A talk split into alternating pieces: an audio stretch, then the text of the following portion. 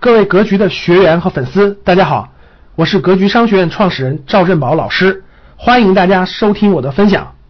第三个案例，大家同样看。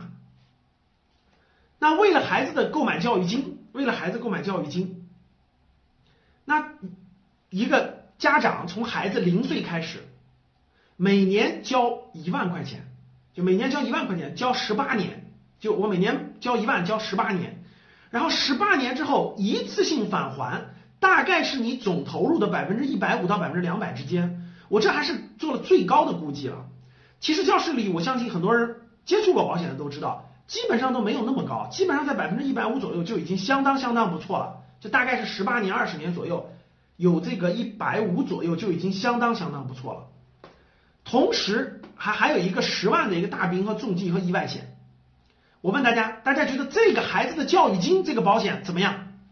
就从零岁开始，每年交一万，交十八年，十八年后，相当于你交了这个一十八万，然后呢，在你十八年之后，大概返你的是呃三呃那个加个九万，大概是二十那个三十一二万出头，你们觉得这个保险怎么样？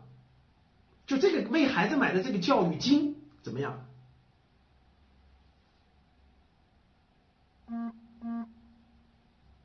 其实也不怎么样，也不怎么样。我问大家各位，我刚才讲的三个案例，你们教室里，我们现在教室里有一万八千人在听直播，有没有人买的属于我这三个案例当中之一的？买有一个的请打一，有两个的请打二。有三个的，请打三，就是跟我这个买的差不多的，跟我这个买的差不多的，就是跟我举的这个案例差不多的，案例一、案例二、案例三，大家应该可以看到我的这个案例啊，应该大家可以点开课件可以看到，对吧？有没有买？有的，如果你相同的，就是你跟案例一跟有一个相同就打一，有两个相同就打二，有三个相同就打三，没有就打零。啊，我们跟一万八千人在互动，好，好的，那我举了三个非常典型的案例，各位，我举了三个非常典型的案例。其实这三个案例很多人都已经购买了，很多人都已经购买了，就是我刚才举的三个案例，这三个案例都犯了一个最严重的问题，就是可以说是买的保险有有问题，不好。就是也是最根本最根本的问题，各位，我讲保险呢，主要讲它的最核心的逻辑，各位，我们不去抠，说某一个条款更好一点，还是某一个条款更不好一点，这不是我们今天讲的主要内容。我们今天讲的主要内容是告诉大家最根本的逻辑、最核心的逻辑，还有属于战略层面的这个问题。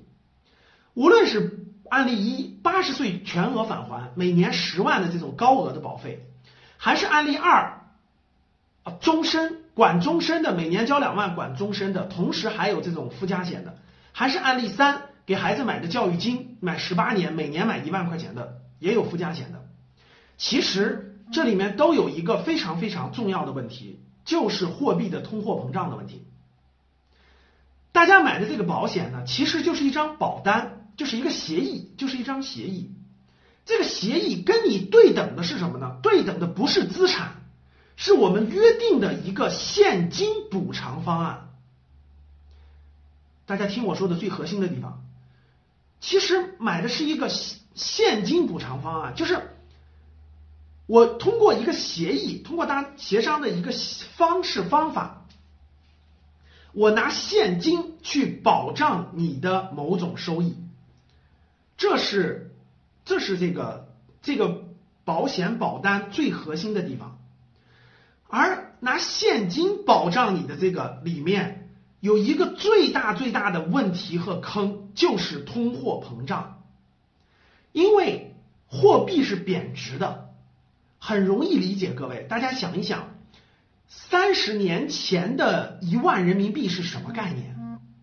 三十年前，大家想一想，一九八九年、八五年的万元户，七八年改革开放。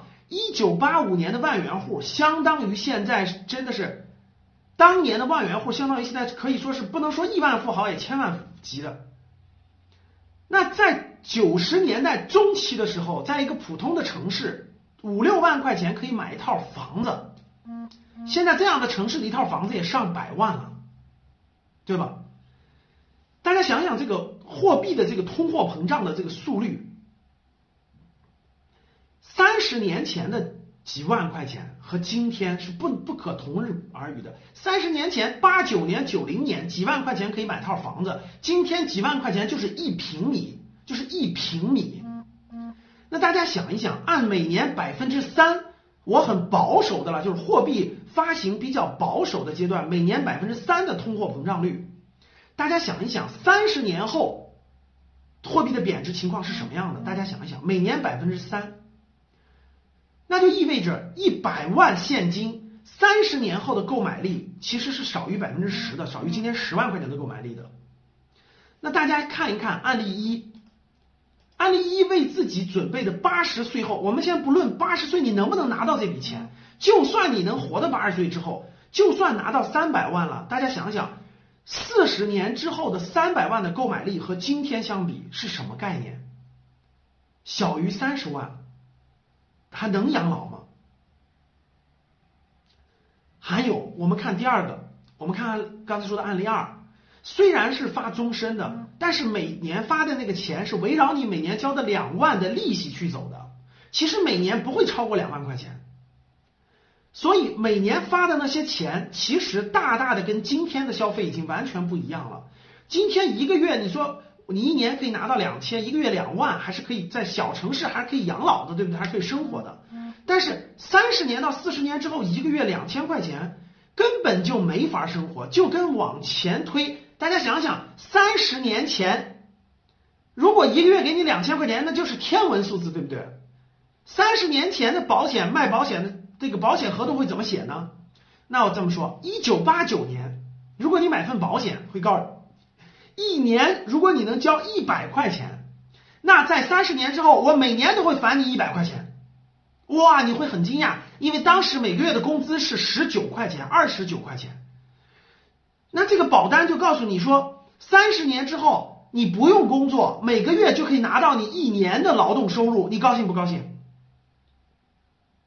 一年就可以，三十年之后，你一年就可以拿到你今天一年的劳动收入，这不就是保险最开始就这么说？哇，今天是一九八九年，那我在二零一九年我不用工作，每年就能拿到我现在全年的工资收入，我当然愿意现在每年交点钱了。对吧？可是可是到了三十年之后，到了二零这个这个一九年，你会看到，是的，合同绝对是没有违约，按协议写的，每年给你两百块钱。在一九八九年的时候，你一年的收入都超不过两百块钱，但是今天每天都给你了。我问大家，你能活吗？是不是一碗面的钱？我问大家，是不是一碗面的钱？所以，一份保单。它长期的保单，它最大的问题就是通货膨胀的问题，这是最大的问题所在。这里面对于普通买保单的人来说，其实是有损失挺大的，但是对于运用这种方法的人来说，就是天大的机会。这就是巴菲特控股美国的伯克希尔哈萨维保险公司的原因。我继续讲，同样道理，各位，案例三也讲明白了，你给孩子花十八年买的这个教育金。你今天觉得我每每年存一万块钱，十八年后这是个天文数字。我今天每年存一万，对吧？十八年后这笔钱还是个大数字。可是你想过没有想过，这十八年的通货膨胀，这份保单给你的那个利息，其实跟活期利息是差不多的。